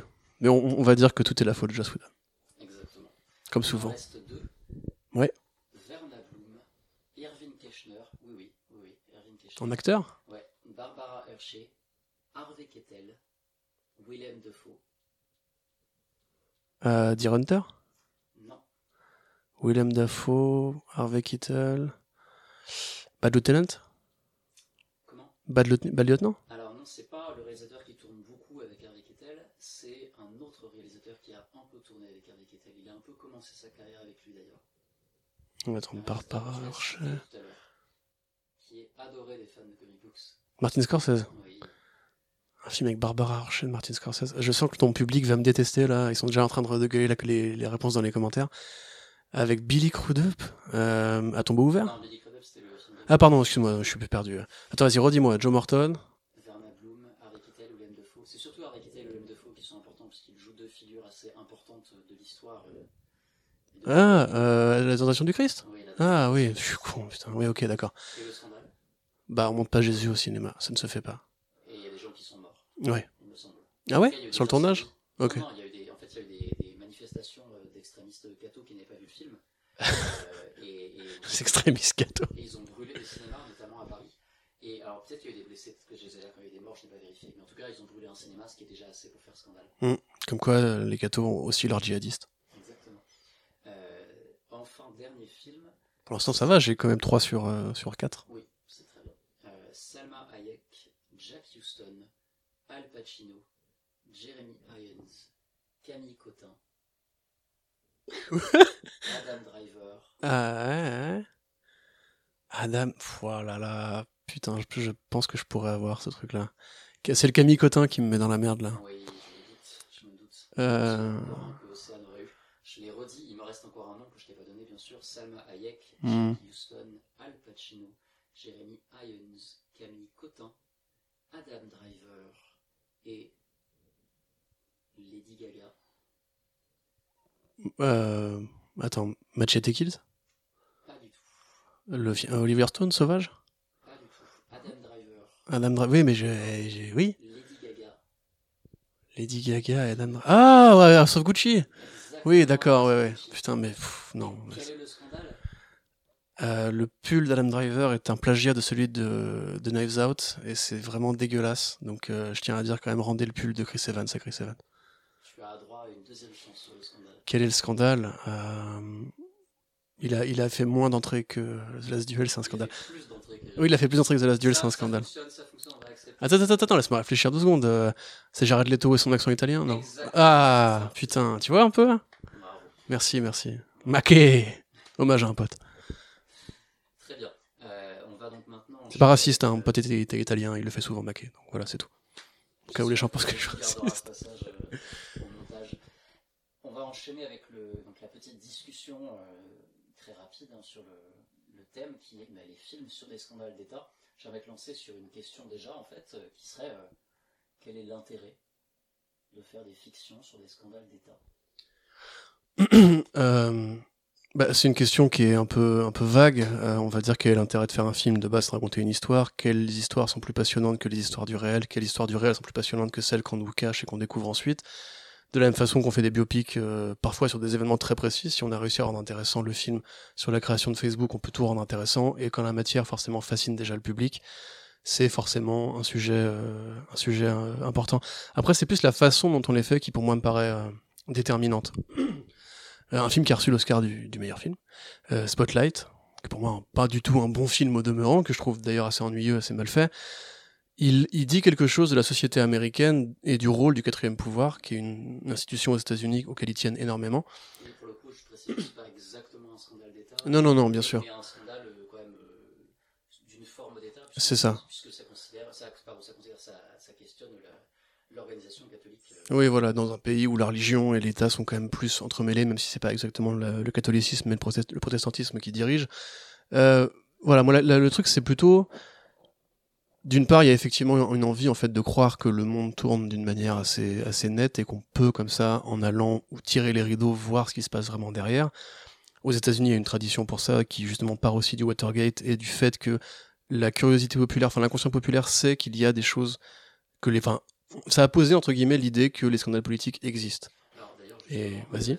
sur ce euh, d'après mes recherches, le- la popularité du film sur des scandales euh, a, et- a vraiment connu un, un pic, ou en tout cas a vraiment explosé euh, à la fin des années 60, début des années 70.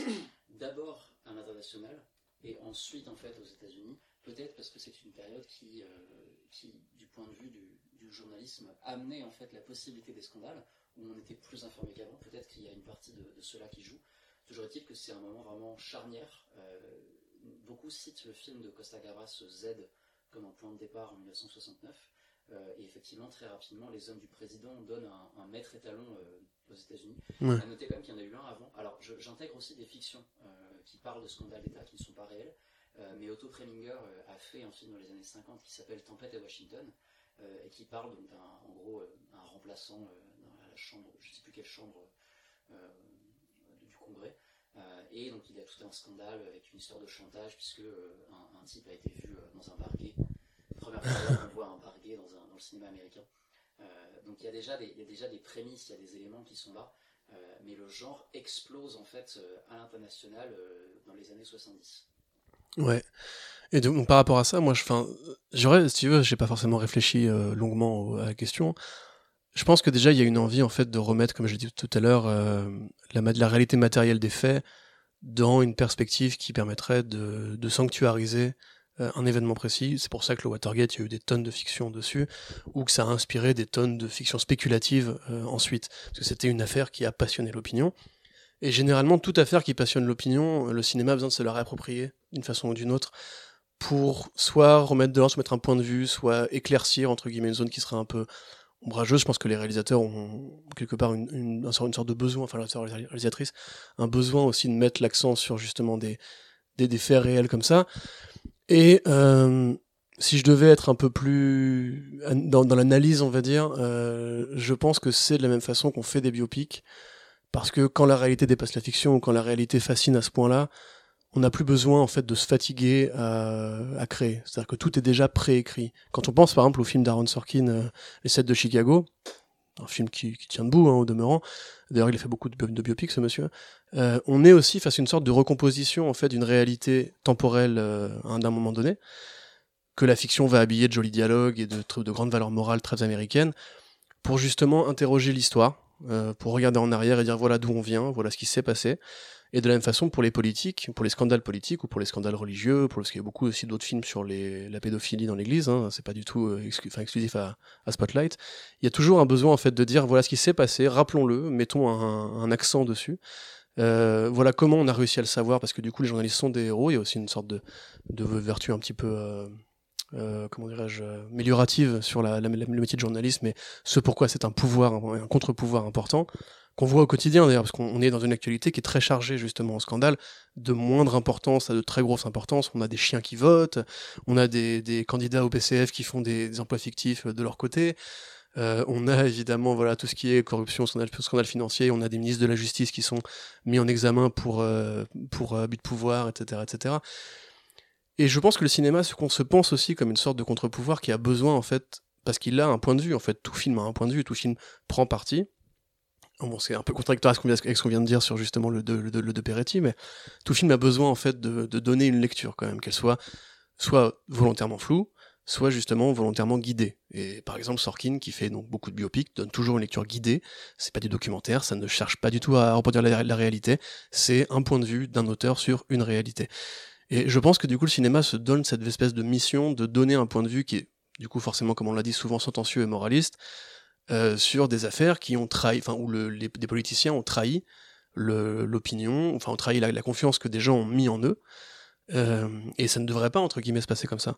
Donc le cinéma se charge d'une sorte de responsabilité, de, de répéter l'histoire au cas où les gens l'auraient oublié, et de mettre des vedettes et euh, une façon d'habiller, grosso modo, cette, cette, cette histoire, qui la rend plus divertissante, plus intéressante, plus distrayante, plus suspenseful, enfin, je sais pas comment on dit en français, mais... euh, Et peut-être pour des questions aussi de, de retour à ce qu'est le cinéma, euh, qui est un art populaire. Alors du coup, ça, ça fait écho à ce qu'on disait sur, le- sur les Oscars, etc. à Cette espèce de déconnexion avec un public de masse euh, de, des- des- de- de- d'un d'un certain cinéma.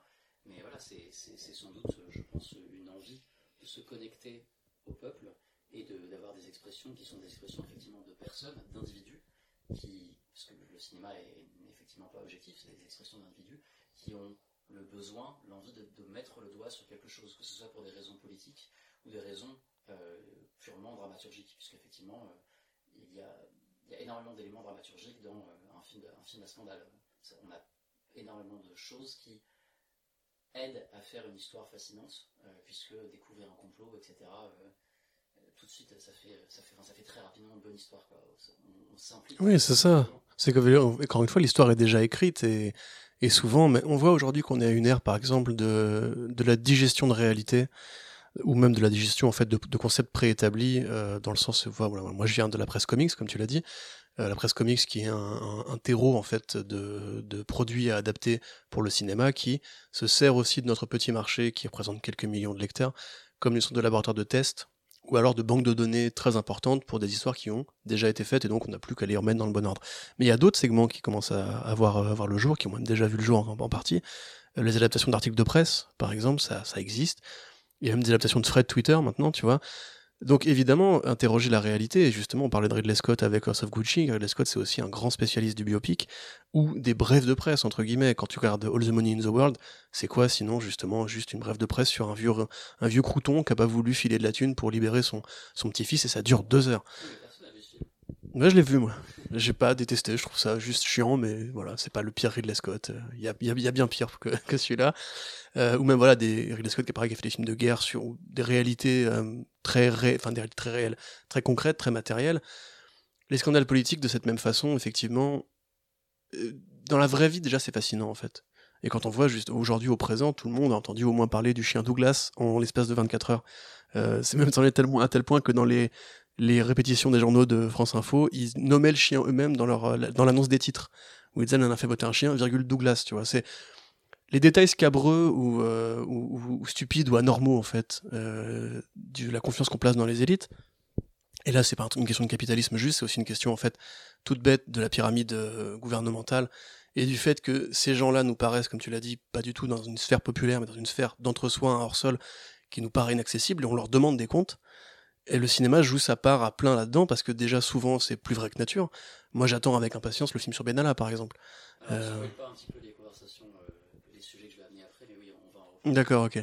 Et à mon avis ça, ça, tient déjà à ça et ça tient aussi à l'engagement, l'engagement politique de metteurs en scène éventuels. Je... On sait que Spielberg est un démocrate convaincu, je le vois mal faire un film sur Monica Lewinsky et Bill Clinton, par exemple.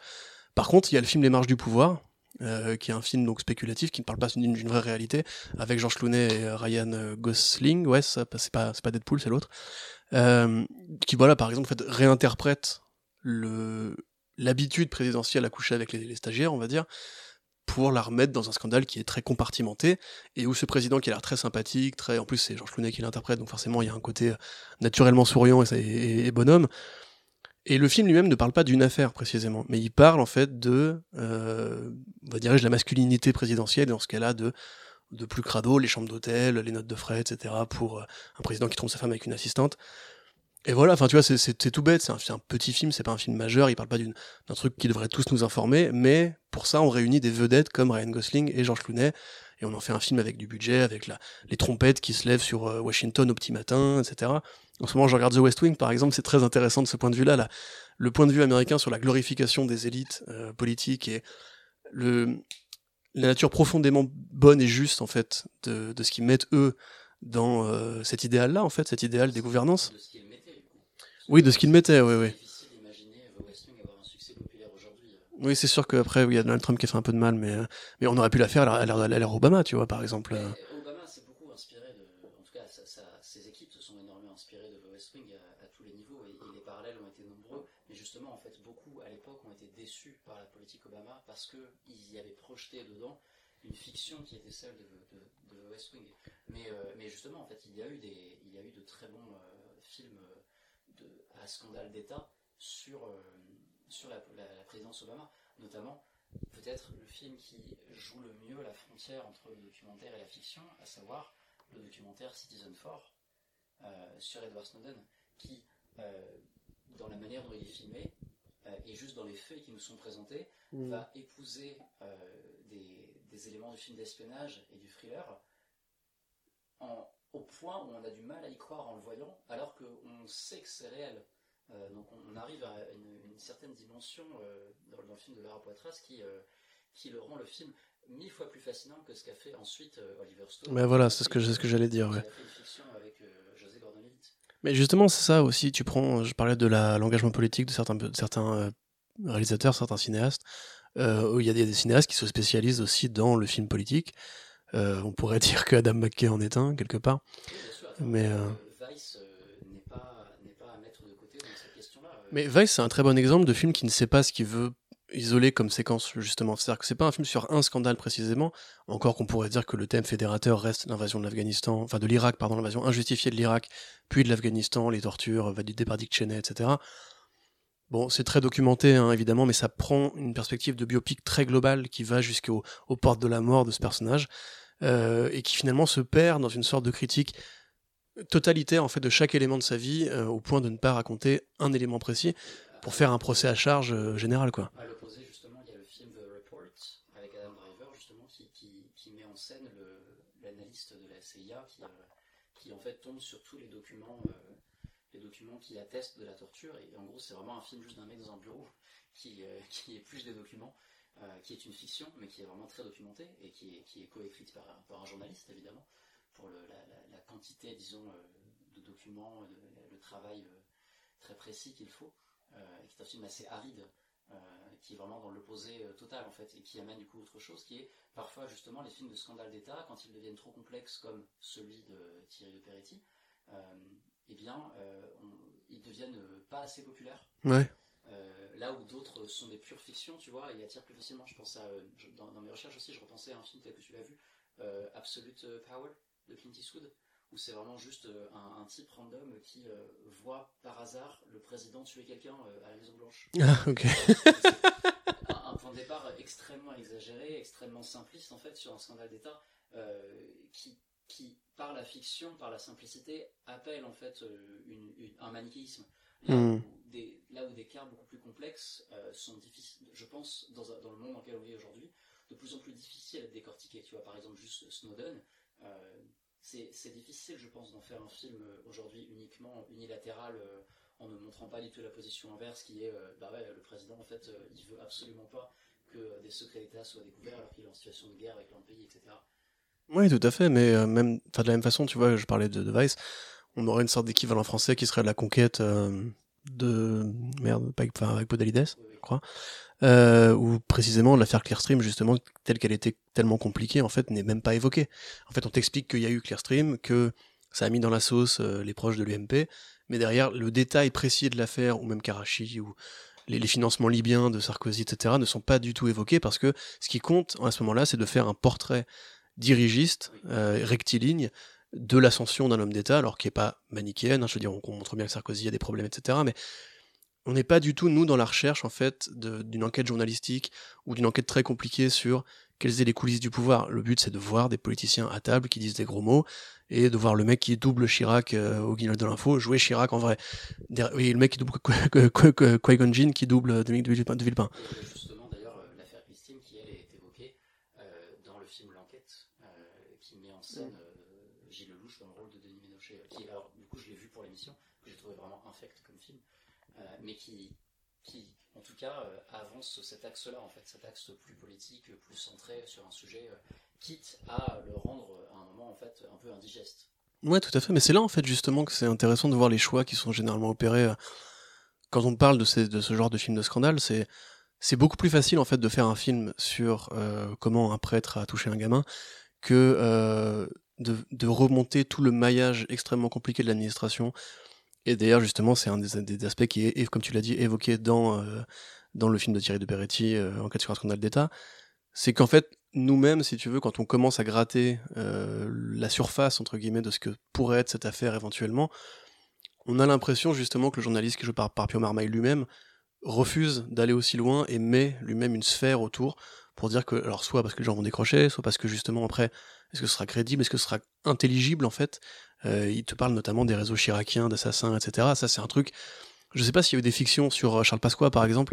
Euh, Tous les rapports à la, de, de- de Chirac à la, à la pègre, Oui. euh, en fait, justement, par rapport à ce qu'on disait tout à l'heure, sur à un moment, en fait, euh, on, a, on a tellement d'informations qu'on vient à en douter et à croire à la conspiration.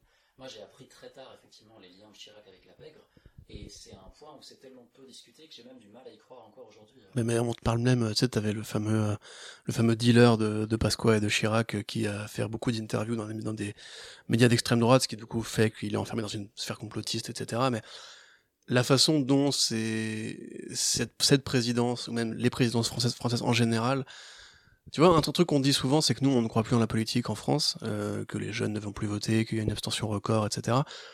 Je pense que ça participe aussi de cette différence fondamentale qu'on a entre nous et le cinéma américain, qui est un, gros vivier de films politiques ou de films de scandale politique.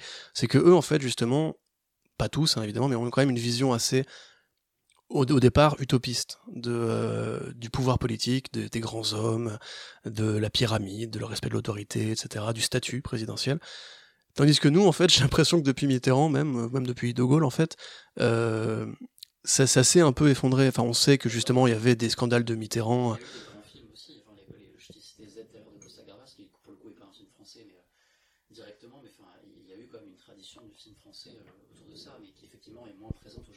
Non, mais je te parle du film, enfin du, du film entre guillemets amélioratif sur euh, sur c'est quoi, euh, c'était qui ce grand homme qui était François Mitterrand.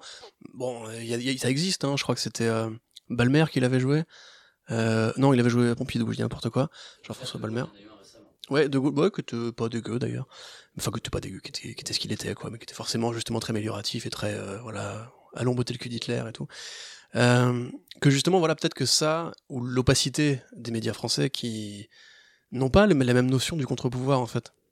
Et quand on voit au présent, justement, c'est Libération qui sort le scandale sur euh, euh, les votes euh, de Valérie Pécresse, c'est Mediapart qui sort l'affaire Cahuzac, qui sort la, l'Arbet Benalla, c'était Le Monde, techniquement, c'est le Canard enchaîné qui après rebondit sur l'affaire Fillon, Benalla, techniquement, c'était. Euh, T'as- enfin, non, c'était à boire. Voilà, ouais, t'as Abouaf, mais c'est en fait t'as Abouaf si tu veux, euh, si tu veux qu'on parle de l'affaire Benalla maintenant. Euh, pour résumer, en fait, Bouaf, il filme un mec qui tabasse euh, quelqu'un. Et dans les milliers de vidéos de violences policières qu'il y a eu ce jour-là, ou qui a eu, qui ont eu lieu quotidiennement tous les jours pendant les manifestations, ou pendant Nuit debout, pendant les gilets jaunes, pendant tout ça, tout ça, tout ça, parce que les flics tapent beaucoup. Darmanin, si tu portes plainte, je t'emmerde.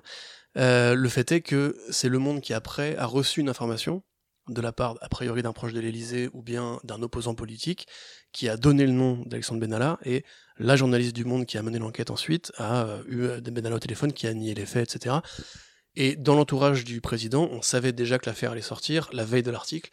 Ce qui nous montre aussi justement, c'est pour ça que moi je te dis, j'admire bien une fiction là-dessus, parce qu'on ne sait pas qui a donné l'info en fait, qui est le deep throat de l'affaire Benalla, qui après a muté, on a encore une fois gratté la surface, on a découvert les contrats de sécurité avec le Proche-Orient, on a découvert que lui-même était euh, un mec très particulier, qui prenait son flingue dans les meetings, qu'il avait été euh, le garde du corps de Valls à une époque, et qui après avait été recruté par Macron, enfin, c'est tellement justement une sorte de, encore une fois, la réalité qui dépasse la fiction, de feuilleton absurde, que euh, c'est difficile à croire que ce soit sorti au niveau du monde, tu vois, qui a priori voulait juste avoir un petit encart sur le fait qu'il y avait un, mec qui avait tapé des gens qui n'avaient pas le droit de le faire, et après ça a muté en plus gros. Mais les médias qui sortent dans ces enquêtes-là sont souvent des médias soit indépendants, soit classés très à gauche, et de tout temps, hein, le Canard a toujours été un des, principales sources euh, d'informations sur sur les assassinats politiques, sur les pressions mises sur les juges, etc. Et comme justement ils sont très isolés et très à gauche, le pouvoir peut facilement dire que c'est de la calomnie, que c'est forcément de l'instrumentalisation politique, etc.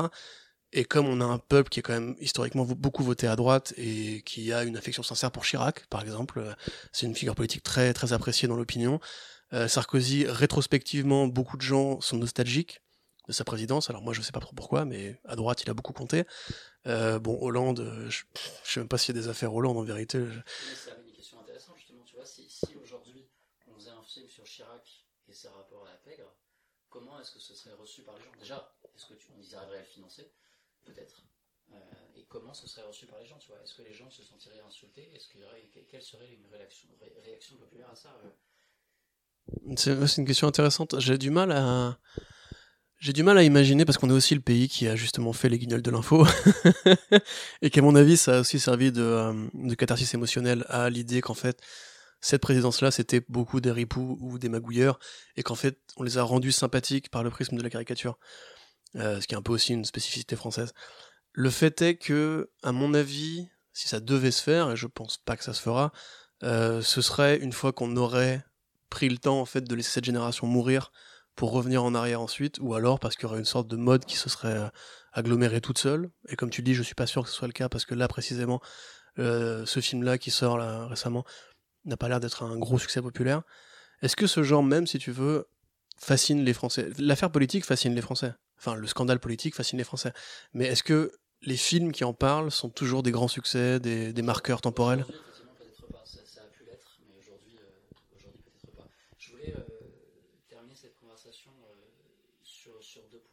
C'est euh, voir des exemples encore qu'on n'aurait peut-être pas cités, qu'on voudrait citer. Euh, moi j'en ai quelques-uns, euh, à la fois des, des fictions et des, réalités.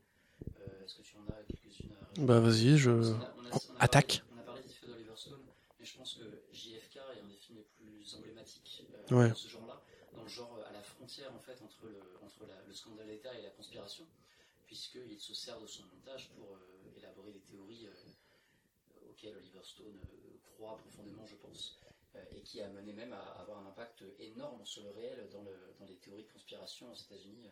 Parce qu'en général, quand tu prends une théorie de la conspiration aux États-Unis, tu creuses un peu, très très vite, tu arrives à qui a réellement tué Kennedy. Oui, ouais, effectivement, c'est vrai que c'est un peu le retour au Watergate. Euh, mais on sait bien que c'était Castro. Bref, non, je rigole. Euh, non, bah si tu veux, ouais, effectivement, moi, bon, bah, la référence matricielle, encore une fois, je le répète, c'est Les Hommes du Président. Euh, Pentagon Papers, donc The Post, qui est aussi un très bon film, Les Marches du Pouvoir, qui est sympathique. Euh, derrière ça, j'ai pas vu Frost Nixon, par exemple. Il paraît qu'il est pas euh, pas mal. Euh, enfin, au moins deux autres euh, des fictions. Euh, D'une part, un film italien qui s'appelle Enquête sur un citoyen au-dessus de tout soupçon, dont je pense que le titre a peut-être influencé le titre de l'enquête de Libération, c'est possible, qui est j'ai découvert pour l'émission, j'avais beaucoup entendu parler, pour tout vous dire, une, ancienne élève de, de, l'INA, un master où je donne un cours de, cinéma me, me l'a recommandé plusieurs fois et je l'ai enfin regardé. Ça raconte l'histoire d'un chef de, police qui tue sa maîtresse, puis qui change de poste, qui se retrouve en charge de la police politique, répression euh, des ouvriers, etc. Et en fait, il passe son temps à interférer sur l'enquête, non pas pour s'innocenter, mais pour mettre des pistes vers lui. Et pour que ses collègues se disent, bah, c'est vraiment lui en fait qui a fait le meurtre. Et évidemment, euh, personne ne se dit, non, bah, il n'a pas vraiment fait. Euh, enfin, en tout cas, il, n'arrive pas à se faire condamner lui-même, au point où ça va, ça va très très loin. Et donc ce film, qui est une fiction, euh, est un film très politique, très axé justement sur tout ce qu'on ne, tout ce qu'on ne dit pas. Euh, J'y ai beaucoup pensé récemment avec cette histoire de, de policier français qui a tué sa compagne, qui, qui est parti en cavale et dont la police euh, n'a pas donné le nom ni la photo, pour que per- alors que du coup, personne ne pouvait le, le reconnaître. Euh, habituellement, ils font ce genre de choses, mais là, Ouais. Donc, le syndicat de police a dit rends-toi, on va trouver une solution. voilà, c'est ça. Avant que tu commettes l'irréparable, parce qu'il a encore son arme, pensant qu'il allait se suicider, sachant qu'il avait déjà tué sa femme avant, enfin bref. Euh, donc j'ai beaucoup pensé par rapport à tout ça euh, sur ces entre-soi en fait. euh. Et le deuxième que je voulais citer, qui est une fiction, c'est euh, Shin Godzilla. qui est littéralement un film sur euh, Fukushima. sur, euh, Fukushima, c'est ça, et surtout sur euh, l'incapacité de l'État à fonctionner dans ses infrastructures pour gérer une crise de la sorte, en fait, qui est un film qui, où tu vois des réunions et des bureaucrates se succéder les uns après les autres en essayant de prendre des décisions, chose qui, qui m'avait paru à l'époque très fort et qui, à laquelle j'ai beaucoup repensé depuis le début de la crise du Covid. Ouais, moi je suis assez euh, surpris de ce choix, mon bon Renault, mais c'est vrai que moi dès qu'il y a Godzilla, je suis content. Euh, là, tel quel, j'aurais pas forcément des tonnes de trucs à citer, à part évidemment toute la filmographie de d'Oliver Stone, évidemment. Euh, ouais, paradoxalement, je sais pas qu'est-ce qu'on fait en France de comparable. Je sais qu'il y a le film avec Thierry Lhermitte qui jouait le ministre des Affaires étrangères, qui était, qui était rigolo, mais je sais plus comment il s'appelle. Donc oui, non, je te... Ouais, c'est. Quai d'Orsay, je crois. Ouais, c'est ça. Ça m'avait, fait rigoler. Voilà. Je saurais pas, pas te dire autrement parce que par contre c'est très, c'est très facile, mais c'est très rigolo. Sur, euh, sur Tu m'enchaînes? j'aimerais voir comme, euh, comme film sur un scandale politique qui n'est pas couvert. Alors, évidemment, Benalla. Alors Benalla, ouais, parce que c'est euh, justement, je pense que c'est une très bonne possibilité de suite à enquête sur un scandale d'État, parce que c'est vraiment la presse qui fait son travail. Alors on a vu que ça a eu quand même une mine de rien très peu de conséquences, si ce n'est que les gens ont commencé à se méfier vaguement de la présidence Macron. Mais bon, s'il fallait ça. hein. C'est- c'est- Il y a des conséquences. Genre, depuis, Benalla est certifié sur Twitter. Oui, c'est vrai. Bravo à lui. Et je l'ai croisé d'ailleurs à la fête de l'humain, il apprenait le, euh, le MMA à des gens. Mais voilà, c'est c'est une vraie histoire. Donc euh, ouais, non, l'affaire Benalla, effectivement, mais qui est peut-être un peu, un peu trop facile. Moi, j'avoue que je, un truc qui m'intéresse beaucoup, c'est par exemple là, on a eu beaucoup de, pr- de procès de Nicolas Sarkozy et de ses- son entourage. Voilà, donc il y a eu l'affaire des écoutes, machin, etc. Mais euh, ce qui est intéressant, c'est que quand on regarde les documents de ces trucs-là, on apprend que, euh, alors si je dis pas de bêtises, effectivement, il y a eu quand même un gros financement libyen de euh, Kadhafi vers Nicolas Sarkozy, que Sarkozy a reçu Kadhafi à l'Élysée, puis ensuite qui lui a fait la guerre pour libérer la, Libye de ce vilain dictateur, ce qui a fini par une balle dans la tête. Ça, précisément, je pense que c'est un bon terreau de film politique à la française. D'ailleurs, ils en parlent dans le, le dernier documentaire, en partie par Mediapart, Media Ouais. voit justement le, le fameux informateur euh, qui, euh, de nulle part, euh, revient sur sa parole et dit Mais pas du tout, euh, j'ai jamais, euh, j'ai j'ai jamais dit que. J'ai jamais dit que Sarkozy avait été financé, enfin j'ai menti, etc. Ouais. Je pense qu'il y a un vivier. Moi, je partirais plus sur quelque chose d'un peu moins euh, grave, entre guillemets, euh, mais qui est aussi en partie un scandale d'État. C'était pendant le, pendant le, le couvre-feu et la fermeture des Pierre-Jean de Chalençon Voilà, exactement. Pierre-Jean de Chalençon et son chef qui faisait des, des- des repas avec les riches. Et, Il était juste bonapartiste. Et certains membres de l'État, euh, ça je pense qu'il y a moyen de faire euh, justement un film populaire euh, français, euh, puisque c'est quelque chose là pour le coup qui est, qui est beaucoup moins opaque, qui est, très clair en fait, qui est très manichéen, c'est euh, personne n'a le droit de sortir, les restaurants sont fermés, les riches et les membres de- les- du gouvernement le font quand même. Ouais. Et en plus ils mangent des trucs qui ont l'air dégueulasses. Ça pourrait faire une bonne comédie à la française. Je pense qu'il y a un, un moyen de faire quelque chose. Attends, il avait l'air très bon le poisson, mon pote. hein. Non, il avait l'air dégueulasse. Sinon, j'en aurais un autre vu de France, ce serait, mais c'est pas forcément un scandale, c'est plus l'histoire d'une vie. Et quelle vie Ce serait celle de Bernard Tapie. Ah. J'adorerais un biopic, un biopic sorkinien sur Tapie, justement, sur, euh, pareil, une figure que la France aime beaucoup, et pas forcément à tort, hein. c'était un mec qui avait du, du bagou, qui était en- un antiraciste convaincu en plus, donc voilà, et qui a tenu tête à Jean-Marie Le Pen à l'époque, tout le monde avait peur de lui. Mais il a tellement, enfin, depuis le businessman jusqu'au politicien, jusqu'à l'homme médiatique, euh, il y a tellement de trucs à dire que même déjà tenir un film sera compliqué. Je, je pense que c'est le plus à même dans tous ceux qu'on a dans son Ouais, ouais. Je pense qu'il y en a même déjà qui sont en projet quoi. Avec Pio Marmaille dans le rôle titre. Ouais. Ouais, je pense que c'est probablement lancé. Et puis sinon, bah non, il y a probablement des tonnes de choses à faire, mais euh, à, mon avis, vu de France, c'est plus compliqué. Enfin, je pense qu'il y a sincèrement une sorte de de maillage qui fait qu'il y a encore des trucs que tu peux pas trop interroger au présent, ou, ou alors un film sur l'affaire Fillon. Tu vois Mais là, pour le coup, j'ai vraiment un truc très noir, vraiment très dramatique, très très lancinant, très très bresson, qui nous rappelle euh, pourquoi en fait euh, ça n'avait rien changé et ils sont encore là, il a quand même fait 20% et voilà, on est tous baisés. Très bien, et bien sur cette note, on va clore le débat. Euh, Quelle, quelle bonne note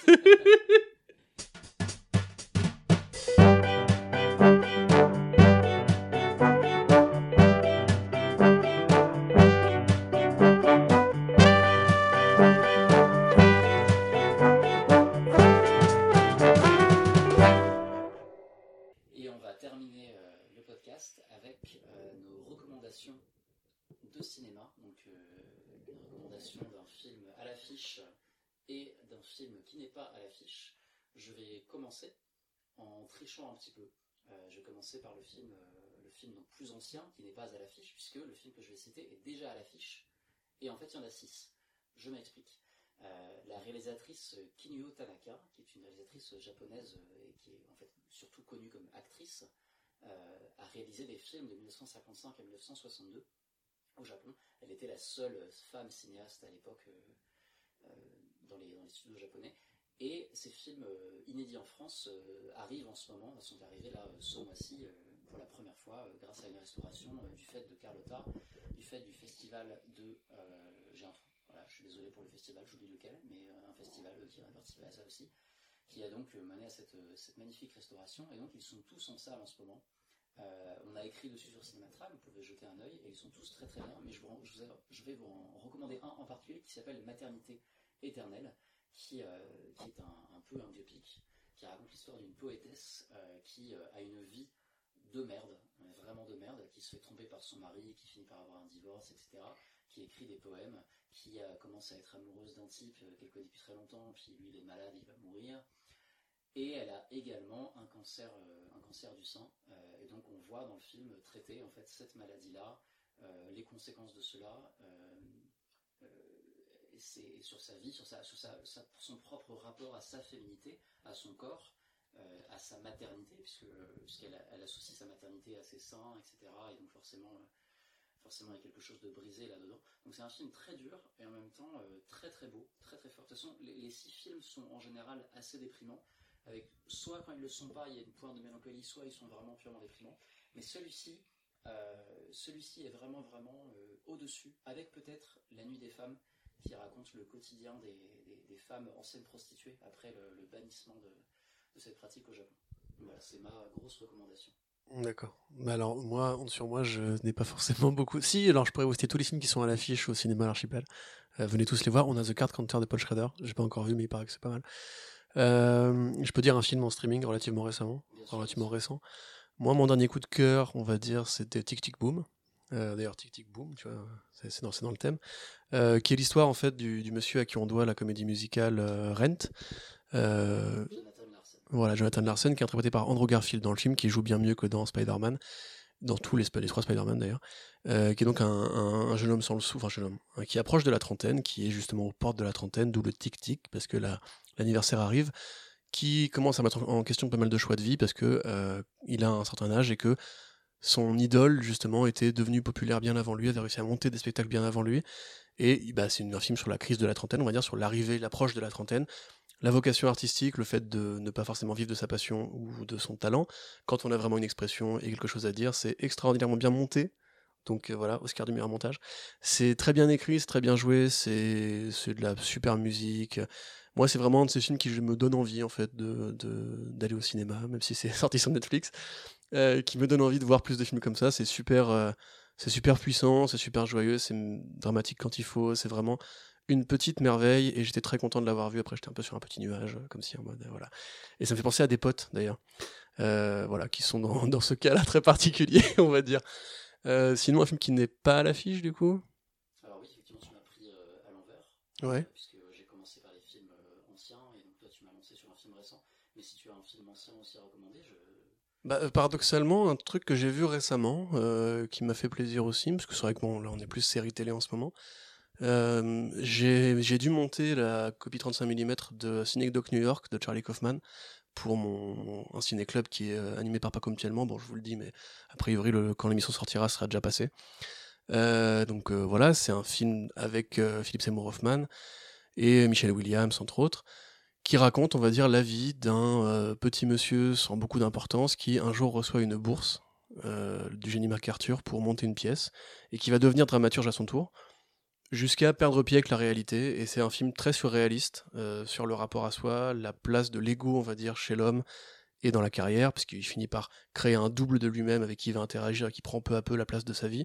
C'est très compliqué à décrire parce que c'est un film très, très symbolique. Euh, tout se passe dans la tête du personnage principal, on va dire, c'est presque lynchien, entre guillemets, dans cette façon d'aborder le réel. Par contre, c'est très beau, c'est très bien écrit, c'est très bien joué. Euh, Philip Seymour Hoffman qui est formidable dedans. Je vous conseille pas forcément ça si vous êtes euh, pas adhérent, on va dire, de la case des films où on sort, on n'a rien compris. Parce que c'est vraiment très particulier, c'est vraiment une expérience. Moi, j'avoue qu'en le lançant, c'était juste pour tester le 35 mm, très belle copie d'ailleurs en cinémascope. Euh, et finalement, au bout d'une demi-heure, j'étais happé, donc euh, je connais mal la filmo de, de Kaufman, je dois bien l'avouer, donc ça m'a donné envie de voir le, reste. Et de revoir PHS faire un petit coucou à la caméra, bah, ça fait toujours plaisir. Très bien. Euh, donc moi je vais terminer avec un film à l'affiche euh, actuellement. J'espère qu'il sera encore à l'affiche quand on sortira l'épisode. Euh, qui est donc le nouveau film de Claire Simon, euh, grande cinéaste française de- de- d'un nombreux documentaires et quelques films de fiction, qui a réalisé un film qui est un peu entre les deux, qui que moi. Euh, il s'agit en fait de l'adaptation de. On va la voir aussi. Inédits. Ah bah voilà, très bien, il va passer à l'archipel. Exactement.